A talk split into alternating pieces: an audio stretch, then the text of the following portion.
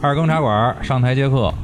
呃，今天我们是连续作战，今天一天要多赶几期节目出来给大家伙儿听。然后呢，现在录制的是 David 一直强烈要求要录制的一个话题，也是现在特别热点的一个话题，就是关于垃圾分类，对吧？因为好像最近这个，甭管是微博上还是朋友圈里，这个想嗨人被搞弄搞死搞笑的点子 特别的多，关于垃圾分类的啊对。对，好，咱今天先让咱们临时参与的一位新朋友主播朋友，嗯好吧，跟大家打个招呼。 Hello，大家好，我是索朗。哎，这个索朗得特特意的介绍一下，这是一位去过南极的朋友 啊，嗯，而且是我们这里边可以说学历最高的了，嗯呃，清华肄业， 啊，清华清华大学原清华大学也可以登山队的毕业生嗯，没有好吧没有，清华大学肄业啊，登山队可没肄业。啊，嗯好嘞，那行，咱们赶紧开始今天的话题，呃，为什么要聊垃圾分类？我想问问戴戴。为什么要聊垃圾分类？你为什么特别想聊这话题？我特别不明白。因为我觉得吧，这个首先第一点就是觉得，呃，就是因为有看到很多其他国家，尤其是咱们的邻国日本，它对垃圾分类是很要求是很严格的。就是其实像我们现就是现在去的一些旅客的话，其实无论你是说，呃，自由行你还是跟团的话，你只要住到酒店里，他都会给你一本儿册子。嗯，就他日本人的垃圾分类的方法有中英文、日文的对照，就是让你就是按照这个要求去做。呃，然后近一段时间呢，因为就是又看到，就是咱们国家也开始准备这个，已经开已始经开始试行了，在上海，就是看来，然后我就看到不停的朋友圈啊也好，就是微博各个渠道就是刷爆了这个嘛，就是给上海人折腾疯了，已经就六天开出了一百九十张罚 单。对对对对对，就是就是这个，我觉得其实说实话，就是我觉得这个改革嘛都是很痛苦的，但是我觉得它是有很很大的一个好处的，因为现在就是有的很多的垃圾它可以变成再生资源，对吧？那其实如果说我有的时候，比如说我们大家堆放在一起，我们没法筛检出来哪些资源是有用的，因为它都已经混在一起了，所以我觉得呢，就是。垃圾分类是势在必行要要去做的，但是这里边呢，我我我我希望到后面大家聊的时候，我有一点不明白，就是也是希望能跟大家探讨，就是 就是为什么垃圾分类还分城市不一样，还有不同的方法？我觉得这个，因为我当时想呢，就是因为我看到那个条例出来以后，说其他其他的城市，包括咱们北京也会也会有，但是跟上海的会有不同。但是我觉得为什么没有一个统一的标准去执行这个？呃，这个东西我觉得还是跟城市有关，嗯也不是说没有统一的标准，嗯，只能说是上海这个政策执行出来以后，它确实存在了很严重的问题。嗯就是你看不那个，咱在网上好多人都怎么说，就是拿着一个 pad 或者拿一手机放在垃圾桶盖上，先查一下我这垃圾该扔哪 儿，我不敢随便扔啊。嗯， 对，查查自己到底是干垃圾还是湿垃圾。 对，不是说人家有那个上海的老阿姨啊，带着红箍志愿者站在那个垃圾桶边儿上，就不让扔帮了你分，啊！你现在告诉你这个啊告是诉什么，你那个是什？啊么。不都给掐晕了吗？那老阿 姨，掐人中掐晕往了。哪扔不是有一个事儿，那个是 说上海前两天说的吧？说有一女的因为扔垃圾跟那老阿姨产生了矛盾，对，掐人中给人掐晕了。给人掐晕哇了。塞是晕了之后掐的人中啊。但是，嗯、然后有一点我觉得特别好，就是日日本有一点特别好，就是它这垃圾分类啊是按照每星期从一到几，在早上起来八点必须把这东西放到指定的回收站，或者说你们家里的。然后比如说它是因为它这个日本的星期是按照什么那个什么金木啊什么来八糟这种这么来排，比如星期一扔这种瓶子，然后堆放在一起放在那儿，八点之前就是放在那儿，八点就拉走了，八点以后就得自行处理。然后，如果去日本的朋友，大家都是日本的街道上几乎找不到垃圾桶，因为你都要自己对拿回家去处理，对吧？自己带着。对，所以它就成为一种习惯。因为当时日本在变这个有垃圾分类的时候，刚开始的时候也是像咱们这儿也是很乱、很痛苦的，因为谁那么细呀、对吧？ 摘完了以后，都大家都习惯一扔，就那么细。而且最近呢，就是我我在网上查了一下，就是，呃，就是呃，其中有一点一点就是日本人对就是这个就是不光是指咱们中国了啊，就是其他的一些游客来这儿，就是给他们带来的困扰就是垃圾分类问题。所以就是就是因为那不是还是主要是咱们吗？外国哎人我觉得咱们先不聊聊这垃圾分类的问题，咱先把这满地脆痰的问题给解决了。不是，我其觉得实两个问题啊，哎，呃你这能您先嗯说，您先说。对，先回答一下那个就是呃，大卫老师一开始那个问题，我的理解啊啊， 是是是大卫老师哈，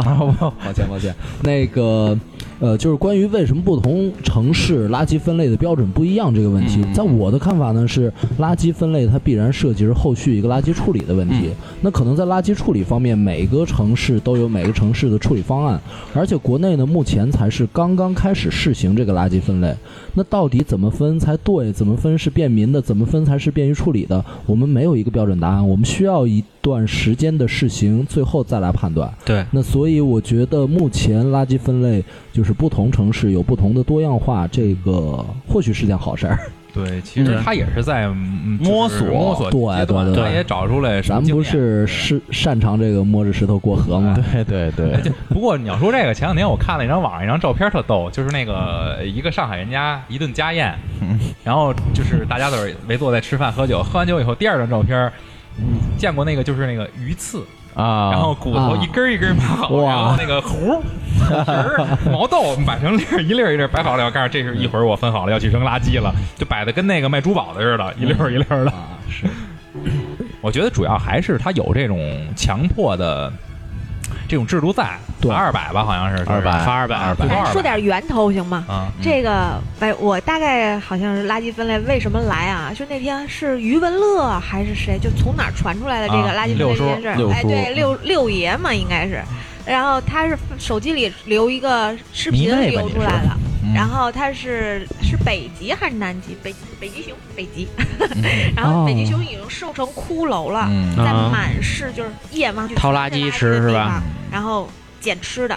然后有有饿死的，有对有什么样的，就嗯就是动物已经生态就已经影响到那么远的地方了，嗯然后就全世界的垃圾就已经泛滥了。是，那是一个视频，而且我曾经在阿拉斯加的安克雷奇，安克雷奇的阿对拉斯加博物馆里面有一个专门的展厅，就是海洋生物啊，包括大乌龟啊、大鲸鱼啊这些动物的尸体，干了之后解剖开，看到它们的胃里全是塑塑料料，对，就包塑括料很多啊对海边就是海鲸鱼，它搁浅，嗯海豚搁浅，然后它没有办法，就是它搁浅了，它就意味着如果你不给它送回水里，它就要死。对，然后有的是真的弄不回去的时候，他死在沙滩上，抛开了解剖尸体，他身体里全都是垃圾，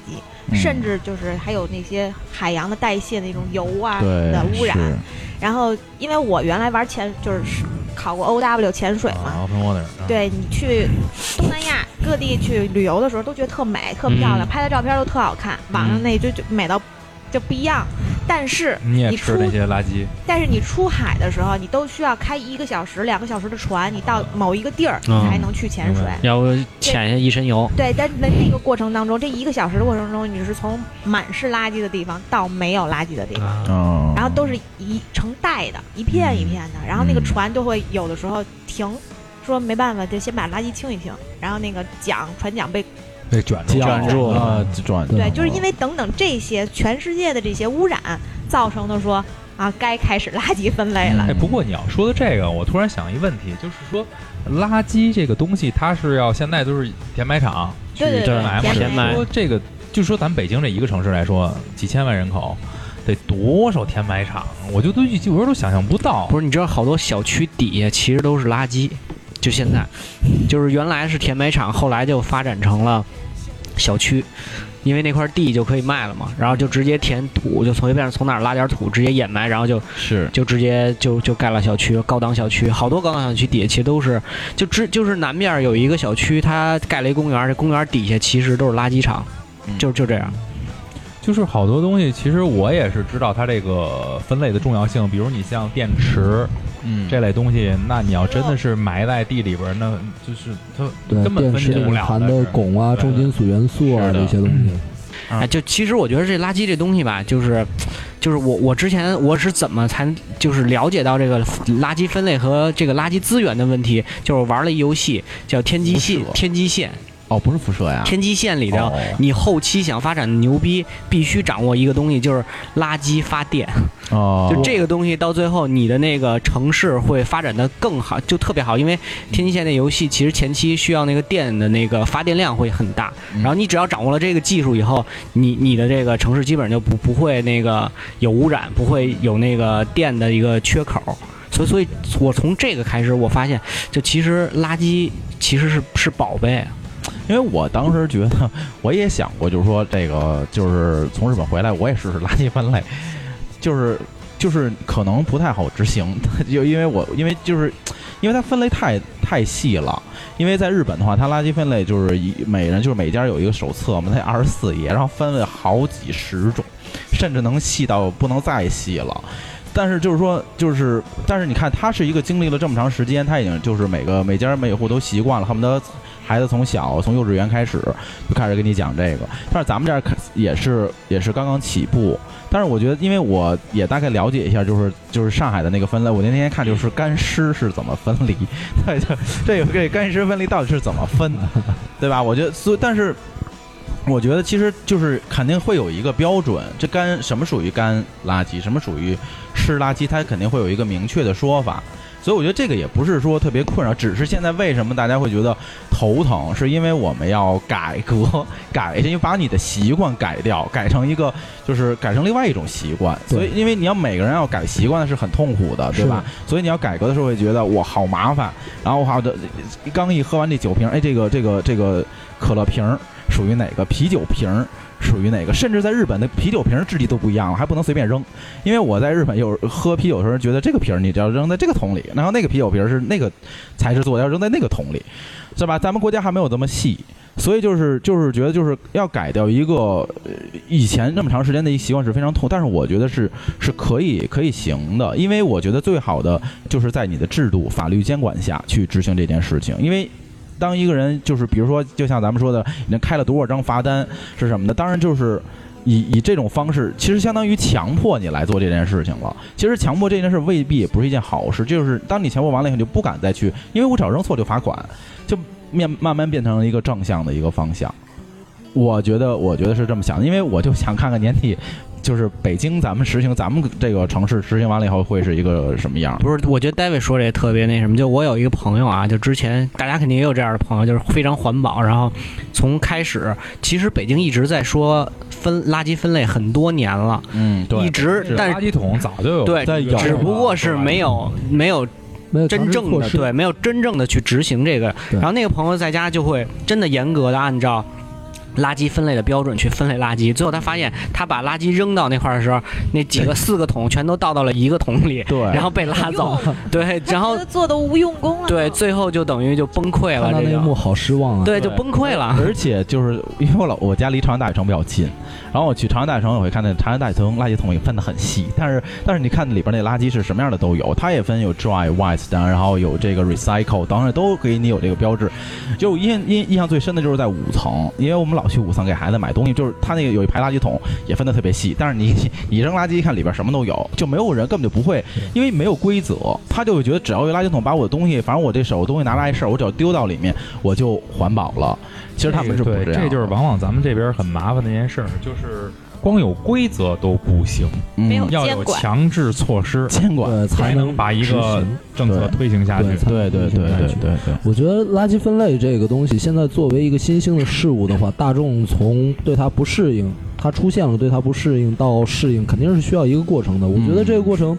可能在咱们这一代人看来，它是一个新兴事物，但是当我们再去看看三四岁的孩子、五六岁的孩子，等下一代人再去长大的时候对，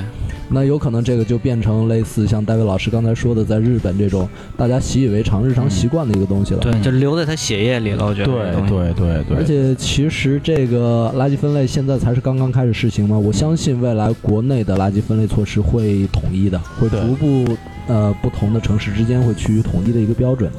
对而且我觉得，对，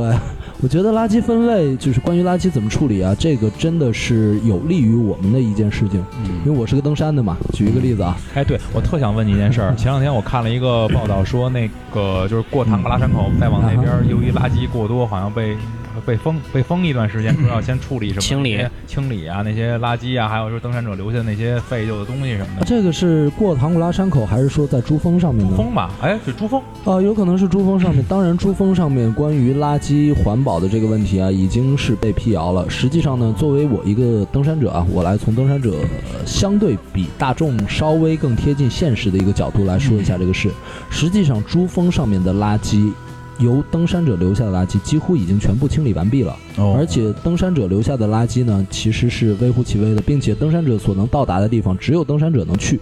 是在珠峰北坡的话，是海拔五千三百米以上的珠峰大本营以上，而那些地方呢，游客是不能不允许去的。哦，对，哪怕那个地方有垃圾的话，其啊实说、有说白了很也不少会人对少人少哎对很少，每年就那么几百个人，对吧？而且登山者相对来说不会自己污染自己最爱的地方啊。哦，嗯对对吧对对对，然后，那关于游客的垃圾的问题呢，实际上是发生在海拔五千三百米以下的大本营周边的。嗯，然后呢，为了保护这个珠峰啊，去封闭珠峰的旅游，实际上是针对游客的。而实际上，每年关于珠峰的攀登审批还是在继续的，嗯珠峰并没有因为垃圾而关闭。嗯，哦，然后我刚才要讲的关于登山的这个问题呢，就是因为我是在国内接触的登山嘛，我之前登山都是在国内的几座山峰啊， 就是包括二零一二年之前吧。我们在国内登山有一个习惯，就是大小便啊、啊，这个话题啊，嗯就是大小便不会特意的去处理，最多就是在营地周围，我们这支登山队找一个地方，哎，就圈起来，挖坑然后就挖坑，啊在雪面上、冰川上，然后就解决了。解决完之后该怎么登怎么登，该怎么下车怎么下车。直到后来有一次，我在国内一座特别人流量特别大的一个山峰上，就能看到永久的营地周边都有那些啊，雪面呈黄色的这个痕迹。哦但是我们在山上，我们不可能从下背水上去啊。嗯我们喝的所有的水、煮饭的水都是 去我想到挖那个雪啊。但是我我就跟我的搭档去离一个营地非常远的地方，特别难走、难到达的地方去打雪回来。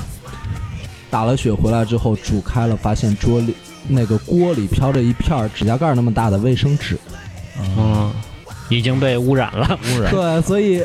那就个是血也是流动的，对，对我我不知道是流动的还是之前有人在那里干过什有么过这个人类活动的痕迹吧。嗯，但是当我之后去到国外登山，我去南极徒步，包括我去北美洲的最高峰阿拉斯加的那个啊戴纳利峰，北美洲最高峰去徒步的时候，当地的垃圾管理就是包括这种 human being waste，、嗯真的是处理的非常严格。嗯你都这个说白了，这个固固型 waste 固型这个垃圾是需要装袋收起来，嗯对，然后你的液态的垃圾是需要倒在固定的，点儿，一个地方，对，我们要带着尿瓶去登山的。啊哦，哦对，，倒在固定的，而且尿瓶平常是没办法挂在背包上的，因为挂背包上就冻散住了了，就倒不出去 了，嗯必须就当装武怀器里了对。但在那个时候，虽然我们觉得很麻烦，就是你上个厕所的话，那个步行跟夜行都得分开。嗯但是当我们做饭的时候，我坐在帐篷里不用出帐篷，我把锅伸到帐篷外面，舀一锅血回来架在炉子上，就直接能烧，嗯，非常放心。嗯，对，所以这是有好处的，而对，且还有更还有更就是人性化的好处，就是我不知道大家原来了不了解，垃圾咱们都扔了，嗯但是后面那步是什么？有多少人去分垃圾这件事？嗯嗯有多嗯，就是少人进那个清理它。对小区的那个那个就那是个，拿板锹搓嘛，对哪有分啊？就是一板锹一板锹搓车上这去。到个最后只是会分垃圾车，嗯，对，但是真的到就是其实垃圾，你刚才说的填埋那是最后一步，嗯，然后中间有一步就是人工去清理，有很多人村子吧看过一个帖子，就是他去真的是拿手挑你的垃圾，不管你什么样的垃圾都混在一起，嗯然后里面有玻璃碴子，有电池，有就是之前看上海那边的那个那个有一节目在放，就是他那个大的垃圾处理厂对对对也是有人在手对有工去人分在的手。是分，就其实咱们都是有垃圾分类，只不过不是在咱家里垃圾分类不，是咱先 是哦在了再帮是你到了最后一之前的那一步，他才分，就等于有大量的人工去在做这件事儿。对，而且这些地方搁垃圾的地方，人工在帮你分的时候，它那个地方已经被强制污染了，嗯，对，强制污染的就会有说有多少人生病。嗯有多少人死，啊 有多少人身体什么长的包啊，就那种嗯图片呢，奇奇怪怪，就跟咱上回讲那个核核啊，切尔诺贝利核辐射似的，有点像那个意思。嗯，就是还是说，我觉得这种垃圾的这种处理啊、分类这种东西，实际上就是一个行为习惯的问题。对那对，你看，之前我教育嘛看了一下这个网上说的，比如你像瑞典，就是哦说瑞就典是在这个垃圾分类领域里排在全世界肯定前三甲的。嗯对，前面的了，瑞典是整整经历了一代人，一点儿一点儿去培养传培养教育去传授这些东西，对然后它才慢慢形成了现在。而且它其实瑞典呃，不知道它原来有没有过罚款的这种措施，但是我嗯起码知道瑞瑞典现在它的分类就是你你会看到它的大街上一溜垃圾桶，嗯各种不同颜色的，口儿是各种形状的，扔瓶子盖儿的绝对扔不进去杯子。能扔杯子的绝对扔不了其他的那种大的塑料袋儿的垃圾，就很人性化对它很分了智对智很能很清楚。就是人说在瑞典扔垃圾是一件很复杂的事情。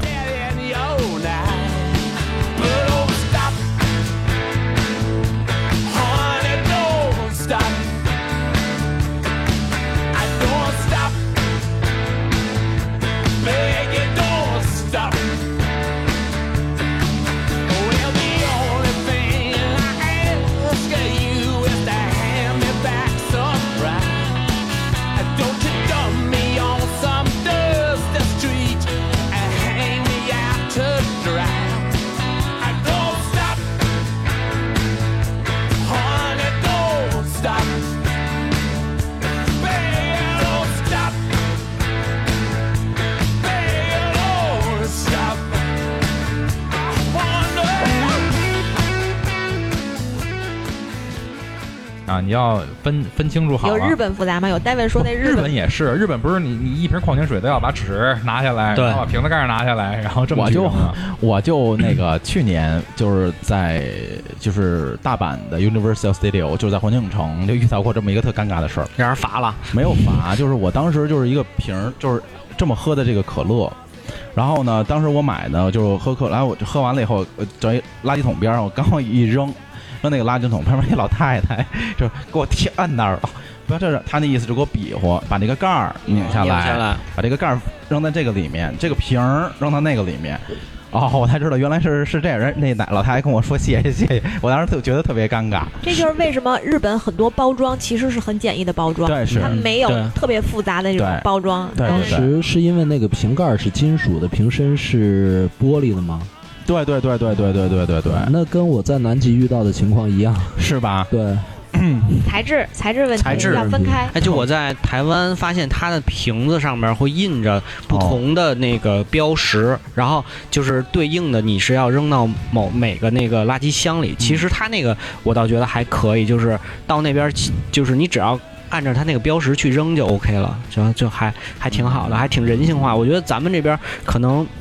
咱之后的很多未来可以实现的 对方对对，我觉其得实可以试试厂商可以借鉴一试啊些试国外的一些好的方法。咱们其实已经是在借鉴，因为之前我看那个通州新的城区的规划的时候，就是咱们那个通州新城区未来会建成像瑞典那个哈马比是那因为个，它是市政府所在吗？会建成哈马比生态城一样的，是怎么着？所有的垃圾是走真空管道的，直接抽离抽走从底下。哦，去哪儿哈啊马？比生态城就抽到直接抽到它那个垃圾处理的那个区域里边儿，然后他们再去做处理，再去做。会发电吗？咱们啊嗯那不知 道，我看瑞典好像发变电成蚂蚁洞了呃，，嗯对，它是真空管道，全是管道。就是你你那个，它那个我看瑞典是做的这么一个跟大管子似的，然后上面搁垃圾的，然后你把垃圾搁进去以后，它就吸就吸走了。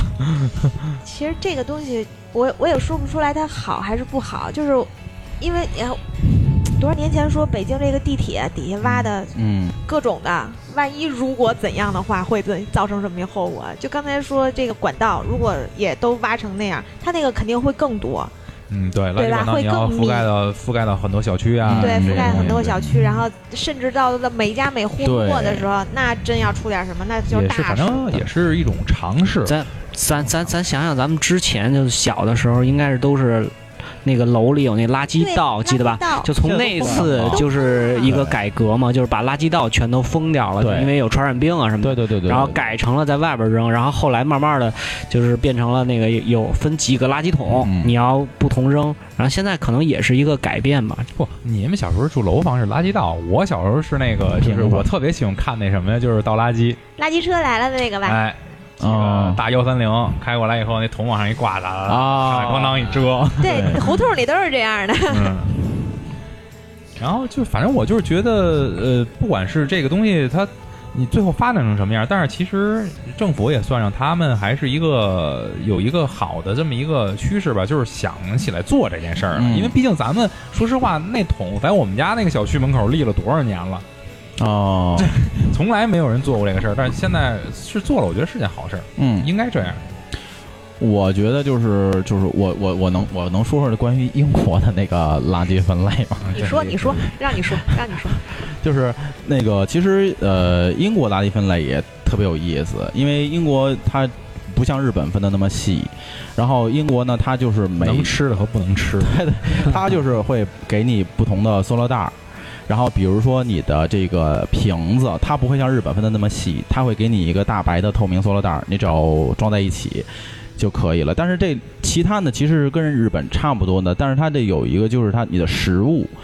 英国对于食物这个垃圾呢，它是有明文规定的，尤其是在伦敦，它是要放在一个 liner 的一个地方，就是每一家会给你一个黑色的塑料袋，你把吃的食物全放在那，放放放在那儿。那从哪儿领呢？从你每家的社区去领这个黑色塑料袋儿，然后放在一个叫 Lena 的一个地方。那个那个地方就是每次就是英国会收，就只收食物。还有一个呢，就是它的电器和它的药品的回收是英国也是很不同的。就是比如说你的电器呢，它是不允许，就是说你就是说你就比如说像日本，它有一个专门放电器的一个地方，它是一定要找到这个家的这个生产商，就是这个这一家的生产商把它指定回收走，或者你要是给这个不同的这种慈善单位去打电话，让他进行这个回收，或者把它就给拿走，是不允许说你放在马路上。还有一个呢，就是它对于它的药品，因为药品大家知道，它那个除了那个塑料膜以外，那个药是有这个有副作用的，尤其是西药，对吧？它是有副作用的。那这个药品除了那个塑料那个膜，你可以给它就是比如说带走、冲走以外，那个药片儿是一定要是专门到一个英国，它是一个 clinic，就是药店的一个网站去申请，然后他会到你家来把你的这些这些过期的药品给回收走，才才是可以的。这个是我觉得就是呃跟其他地方不太一样的，因为就是因为对，咱这儿那个收药都是违法的，路边儿嘛， 对对对，它是对于这个药品是那个回收是挺严格的，对，这个是一个很大的一个跟其他城市不呃跟其他国家好像不太一样的一个地方。我之前听说那个日本的那个，就比如说大件儿的家具什么的，收的嗯都得是你得找到专门的部门，让部门来，然后部门给你拉走的话，收你多少钱。嗯然后后来算下来的话，可能你这垃圾扔的话，比你买新的还贵。嗯然后想想后来算了，就别换了。不，它还有日本呢，还有一种方法，就是比如说那个，就是在日本，比如说你的东西不想要了，他可能会联系对应的学校。比如说有一些新的大学生，或者是比学生他租的房子很便宜，他你就可以很低价的，就是卖给他，他就会拉走。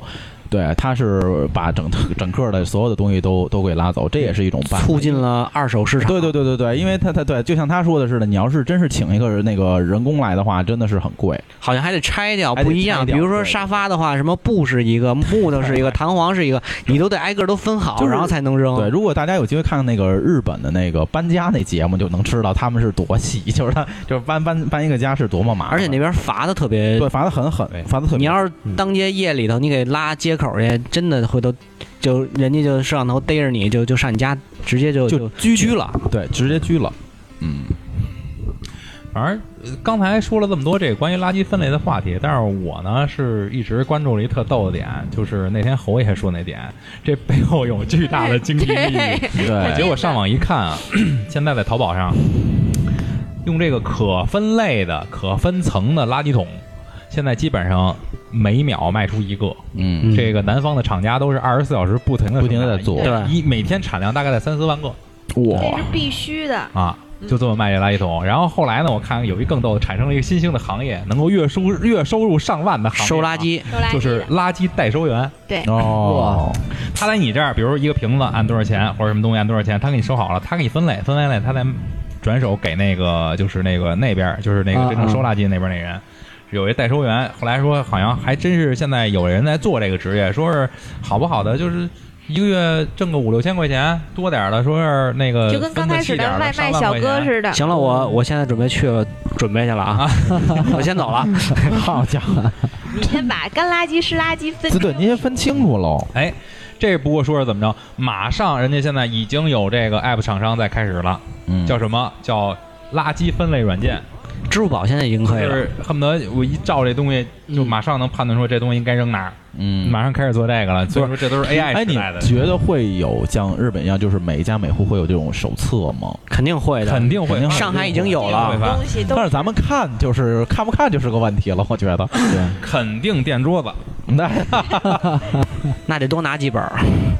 不不是，他我可能就社区一人就发你一本儿，每我户去对，领我一觉得个。这 东西还是得去看一看，因为毕竟这是关系到咱们自己生活环境的对事儿，。没错。子孙的问题，对，这是后代的事儿了，都是你不是说你你这一辈子，你说你这一辈子都这岁数，你像对 P T 都三十六了，是吧？十二，十啊，十二二，十二十二了啊，非给我们说急了嗯，所以说，我觉得它还是一它是一件好事儿。咱们呢也别抱着那种特别消极的态度，而且我觉得北京这个垃圾分类啊，我据我看了一眼啊，已经挺人性化的了，嗯不是像上海比较简单了太那个对对对它好像就是分什么厨余啊，嗯什么可回收啊，对什么那个什么反正其他反正分得比较大有害分得别分的比较大的那种类别，嗯不是，其实老丁刚才说那个代收垃圾那个是有个有个前提的，就是就是那个上海那边它是定时定点收垃圾，不是说咱现在有垃圾桶随时下楼把垃垃圾扔垃圾桶里就完了，它是每天的六点，我记得是六点，早上的六点到八点哦到晚上的六点到八点，嗯就这个大家都没下班的时间，然后来收垃圾，而且把那个小区里的垃圾桶全拆了，然后所以才衍生了这么个职业叫代收垃圾。但是确实是。因为你要在日本，日本的话，日本也是就对日本没有垃圾桶在外边对，只有自己家里。对，然后那它是个把分类了以后，一定要在八八点之前把那东西放到专业的地方、专门的地方，对让人来拉。那个对台湾它也是，就按照时间每天几点咱们去就领是其实就是减少人工的这对个浪费对。，它对是比如像在日本啊这些国家，他们在大马路上基本上见不到太多的垃圾桶。嗯，对啊，也也所谓就是咱抽这 IQOS 什么这那的，因为真没地儿弹烟灰、哎，烟我尘记屁。得原来抽我抽烟的时候啊，就是有买那些日本的小小零小玩具啊什么的，嗯看他们那些东西，日本专门有烟就是烟屁的袋儿，就对一个尺对似的，对对对对，然后他是专门把烟掐在那里面，然后随身携带就哎一直带着。对对对所对以对是因为日本它没有垃圾桶，让你对对站那儿抽烟，它跟香港还不一样。对香港是你是特别大一巨大垃圾桶，所有人围在那儿抽烟，对，然后日本是没有，所以就每个人都有一个就是小盒儿啊或者小纸袋儿啊嗯那种东我西，把这们在烟户屁外装起也来。是，也对是烟民都随身带着一个装烟屁的那个东西。对对对对对那对。其实您要是就是比如说登山去爬山，比如在户外的情况下，大家会相互去提醒吗？还是说每个人都有这么好的这种意识？嗯呃，实际上我是个户外教师 啊，就是如果我跟其他人出去的话，我肯定会普及类似的概念的。就是在我们户外环保的概念呢，其实我更推行的是一个叫 LNT 的概念、嗯 l n t 对，Leave No Trace，它是北美的林业署当年跟户外的爱好者去嗯共同达成的一个户外环保共识。嗯，就是说，从北美跟欧洲去比较的话，可能北美能骄傲的就是自然风光。对，他们很多人所骄傲的事情就是，三百年后我们的子孙看到的户外风光跟我们现在看到的是一样的。而欧洲人更骄傲的是什么呢？什么那个传统啊、历史啊、文化啊、建筑啊什么的，关于他们的自然其实很少，除了阿尔卑斯山域对，除了这个北欧就基本上没有了。是。而回过头来说到户外 LNT，就是关于垃圾分类、垃圾处理，这里面 LNT 其中有一个非常重要的概念，就是可降解垃圾，嗯，它到底这是是猴哥不说的是最对重对要对的对对。对，就像举一个想起例了我子的啊模，型来了对，呃都。我们之前清华登山队训练的时候啊，当然这这这也不算是黑历史啊， 就是我个人的一个感觉。最早训练的时候，我们有一传统，就是背西瓜到山顶上，然后西瓜分开了给大家吃，但瓜皮怎么弄呢？说白了，当时呃比较早嘛，那是零七年左右的时候，零七零八的时嗯候，大家没什么概念，觉得这瓜皮是可降解垃圾，嗯就扔到扔周了周边的这个草丛里了。嗯，结果什么什么后果呢？就是第二周再背西瓜上去，再去那地方吃的时候，发现那草丛里全是苍蝇。嗯所以这就是一个什么概念呢？可降解的垃圾，它在降解过程中也是需要时间的。嗯在未被降解的时候，这个东西不管可降解还是不可降解，它就是垃圾。嗯所以其实我们在生活中也是，就是对于可降解垃圾，这个卫生纸、擦鼻涕纸到底能不能乱扔， 在它降解之前，它就是垃圾，它就是原本不该属于这儿的东西。那再回过头来解释一下关于 LNT 啊、嗯 l e a v e No Trace，嗯实际上就是对环境的最小冲击法则。嗯它既是尊尊重这个大自然，也是尊重我们，因为我们对于环境的任何一次改变，实际上都是在剥夺后人看到跟我们同样景观的一个权利。这才是老师后人就吧剩机器人儿了。有道理，有道理，对这就是老师说的。对，这是老师，真是学习 了，对，真是太好了。您再把那个法则给我们说一 遍。怎怎么怎么拼怎么拼？ L N T。呃，当然呢，官方的解释是 “leave no trace”，翻译成中文是对环境的最小冲击法则。其实还有另外一个翻译，我也蛮喜欢的，叫 “love nature together”。嗯，这个我喜啊很好欢，这个我喜欢。更人性化一点。对，更人性化。哎，不过咱们说了这么多，那天我也是特纳闷儿，聊这个垃圾分类话题，大晚上呢，T T 突然给我发了一个公众号， 说垃圾男人是怎么分类的，我就想问问你为什么要给我发这个？对对对，让我们看的没法儿没怎么那啊理天解你这个意思那啊天。我我也是偶然看到，就这个，因为垃圾分类做的就已经很热点了嘛，嗯大家都在看。然后，呃，有一个特别逗的这 个，你是什么样的？垃圾？说的是你们男人，男人到底我可以看了用 垃圾形容成多少种？嗯，然后看了好多，我觉得最后就是活埋的那一种。最后就是有害垃圾，对连就要都不能要对了。对对无药不可救什么性干垃圾、湿垃圾还能分出来。对对对，然后还有那个可回收的，对可吧回收最后的最垃圾的渣男 都直接就不可就埋了，我看对就直接埋掉。吧。嗯，嗯它到底怎么分的？能念念吗？呃，比如说啊，我念我念两个、这啊，太长了，然后太念长好了玩太长了。了，咱咱咱咱，我看看啊，比如说是妈宝的那种，啊，然后然后人家能帮你分这种垃圾的，就是上海。大姐站在那个垃圾桶旁 边，他能帮你分。然后你的男朋友是一妈宝，什么都听妈的，你知道妈宝是什么吧？然后人家阿姨人家阿姨说了，说这算可回收的垃圾，就是回去好好教育一下，离开妈妈，不听妈妈的话，还有救儿，还有救。然后再说一个这个。遇到垃圾男人不可怕，遇到分辨不可怕的是分辨不出垃圾的男 人，什么样的，呃，垃圾男人既丢了以后，幸福就会有，所以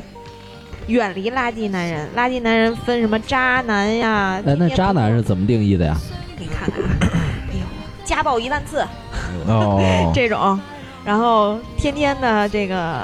冲你嚷嚷，然后什么都不 管，什么都不管，然后抱怨。抱怨，嗯就是反正我直觉得接应能该想被得到的掩埋的那种。对对对对，就已经都发算现垃圾有害嗯对，就是发现不了任何闪光点了，就就就是说白了，就是它存在就全都是负面，嗯对对对，就可以嗯是有害的。我觉得垃圾分类涉及到这个男性分类的话，其实你是想一转过来本正经。哎呦，太硬了，这啊，这没办法，那个聊天的时候就必须这样，啊就是垃圾分类涉及到男男男性分类的时候，其实并不能一一对号入座，因为垃圾它是客观的一个事物，它不存在随着时间去转变嗯的。就人也分属性的嘛。人是有属性，但是你要相信人是会转性的，就是有啊可能这男人今天是干垃圾，明儿就变湿垃圾了。对，所以有的可以是你可以回炉一下回炉啊，recycle 一下。 recycle 对，为嗯，好吧，大家都没得说了，咱这垃圾分类这期话题准备结束了啊，四十多分钟了，已经够给大卫面子了。 有这么难吗？这个话陪题，这坐了四十多分钟，我这早回家睡觉了，已经都。 行吧，我们今天做这期话题呢，就是什么目的？别看时间没多长，但是呢，这个东西还是一个社会责任的问题，还是一个就是我们大家每天都会经历的一个这么一个事情。所以呢，大家呢，为了自己好，为了以后的，就是孩子他们的世界好，咱们呢还是正确面对这个事儿。嗯再往大点说，为了地球好，别让它哎蹦了。 对，好吧，那咱们今天就我我下次选题慎重。嗯，对，咱们今天就到这 儿。非常感谢戴维老师给我们带来如此尴尬的一期节 目，而且今天我跟你说，主要是感谢咱们新来的对这位老师。对如果没有他，今天就真冷场了。对对对对对谢对，谢谢谢，谢谢谢行吧谢谢谢，好吧，我们我们以后有什么别的话题再聊吧，争取嗯别这么干啊，因为我手心儿都出汗了，太干了这个话题。行嘞，拜拜拜拜。再再见。见再见我们生活的世界，就像